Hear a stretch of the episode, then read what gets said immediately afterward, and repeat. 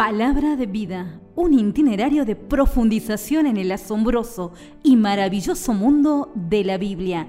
Anécdotas, datos curiosos, historias de tus personajes y libros favoritos y mucho, mucho más. El mejor libro para entender la Biblia es la Biblia y puesto en labios de San Jerónimo, la escritura se explica con la escritura.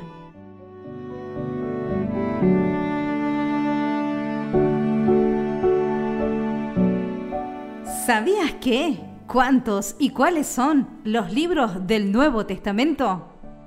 Hebreo 1.1 nos dice, después de haber hablado antiguamente a nuestros padres por medio de los profetas en muchas ocasiones y de diversas maneras, ahora es en este tiempo final Dios nos habló por medio de su Hijo, a quien constituyó heredero de todas las cosas y por quien hizo el mundo los libros del Nuevo Testamento son 27.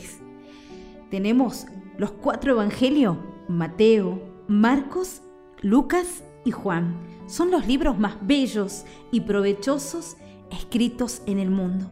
Tratan del nacimiento, la vida pública, las enseñanzas, la pasión, muerte, resurrección y ascensión de Jesús estos evangelistas han tenido una experiencia amorosa, un vínculo cercano con Jesús y cada uno de ellos ha hecho eco de esa experiencia y de ese encuentro con Jesús. Por eso Mateo le va a interesar hablar y contar todo lo referente a lo que Jesús dijo. Por eso en este Evangelio se relatan las más grandes historias. A él le llama la atención los discursos de Jesús, todo lo que él dijo.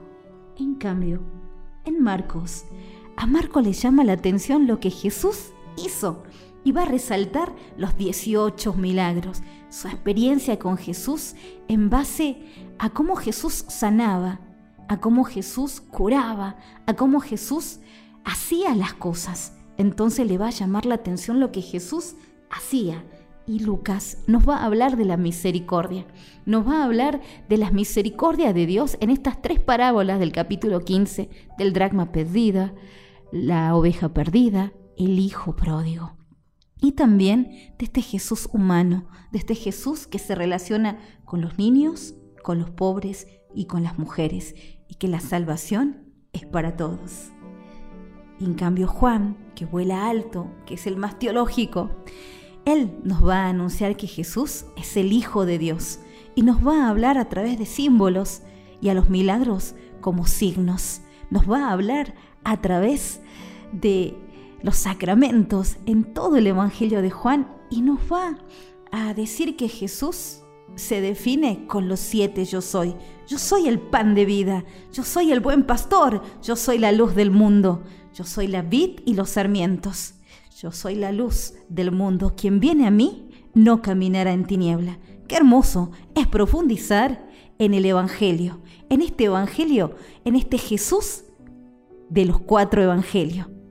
Este Jesús que nos habla al corazón y nos invita a vivir en plenitud la vida de Dios, a ser otro Evangelio, un Evangelio viviente. Los Hechos de los Apóstoles, escritos por San Lucas, narra los sucesos acaecidos a la Iglesia en sus primeros 40 años de existencia y en especial la historia de San Pablo. Libro fácil de entender y muy hermoso. Después tenemos las 14 cartas de San Pablo. Son las cartas más famosas y más bellas que se han escrito en el mundo. Su lectura nos hace mucho bien. La carta de Santiago, fácil y provechosísima. No la deje de leer las dos de San Pedro y las dos de San Judas, las tres cartas de San Juan. La primera es muy famosa, el Apocalipsis, misterioso libro en el cual San Juan narra lo que sucederá al fin del mundo, un libro de esperanza. Y así el Evangelio y también los libros del Nuevo Testamento que lo acompañan nos ayudan a crecer en nuestra vida espiritual. Un itinerario de camino, un itinerario de profundización para conocer a Jesús y lo que Dios quiere que nosotros pongamos en práctica en nuestra vida cotidiana, en nuestra iglesia doméstica, en nuestra iglesia, en nuestros apostolados, en nuestras vidas comunitarias. Hasta pronto.